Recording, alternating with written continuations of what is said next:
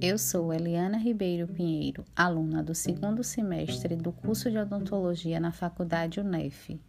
E a pedido da professora de Anatomia e Escultura Dental, Ed Laporto, vou estar apresentando nesse podcast o primeiro molar superior. O primeiro molar superior, eles são as unidades 16 e 26. Eles apresentam uma anatomia semelhante ao segundo molar superior, só que o primeiro molar superior ele é maior e mais volumoso que o segundo molar superior. Ele é um dente que se apresenta com quatro cúspides, ou melhor, ele é um dente tetracuspidado, sendo que duas cúspides elas se encontram na região vestibular e duas cúspides na região palatina, tornando esses dentes fundamentais na trituração de alimentos. Quando observada na região oclusal e traça uma distância indo de mesial até a distal, a face palatina é mais larga do que a face vestibular. E essa característica é única, exclusiva e particular desse dente do primeiro molar superior. Já quando observada por proximal, podemos observar a bossa na região vestibular e a bossa na região palatina, que é uma região de maior convexidade da face. Tanto na vestibular quanto na palatina, essa bolsa está localizada na região cervical. O que vai diferenciar é que na bolsa palatina essa bolsa é mais proeminente, pois a face palatina ela inclina mais para vestibular.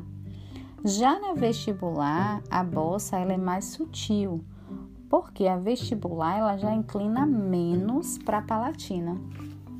Aí quando a gente observa as cúspides mesio-vestibular, disto-vestibular, mesio-palatina e disto-palatina, elas são divididas por sulcos principais. Né? O sulco ocluso vestibular, que divide as duas cúspides vestibulares, ele divide de forma mais igualitária possível. O mésio vestibular, ele é um pouco maior do que o disto vestibular. Já o sulco distolingual, ele divide elas de forma mais diferente possível.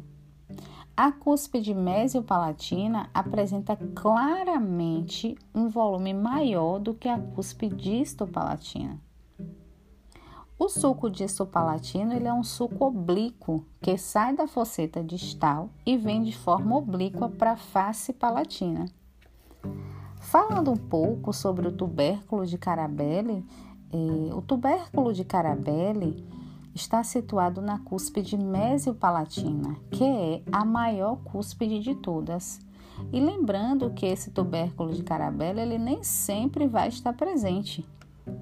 Na verdade, na teoria, é como se esse dente tivesse uma cúspide a mais para auxiliar na mastigação. Já clinicamente, deve ser observado com cuidado entre o tubérculo de Carabelli e a cúspide mesio-palatina, é, porque nessa região tem um suco que pode é, ser bem vulnerável, ser bem suscetível a cáries naquele local. Esse elemento ele apresenta também a ponte de esmalte. A ponte de esmalte é uma elevação que liga duas cúspides formada por estruturas de esmaltes ligando a cúspide mesopalatina à cúspide vestibular. E essa ponte de esmalte, ela acaba interrompendo o suco mesodistal. E assim eu finalizo o meu podcast falando um pouco sobre o primeiro molar superior.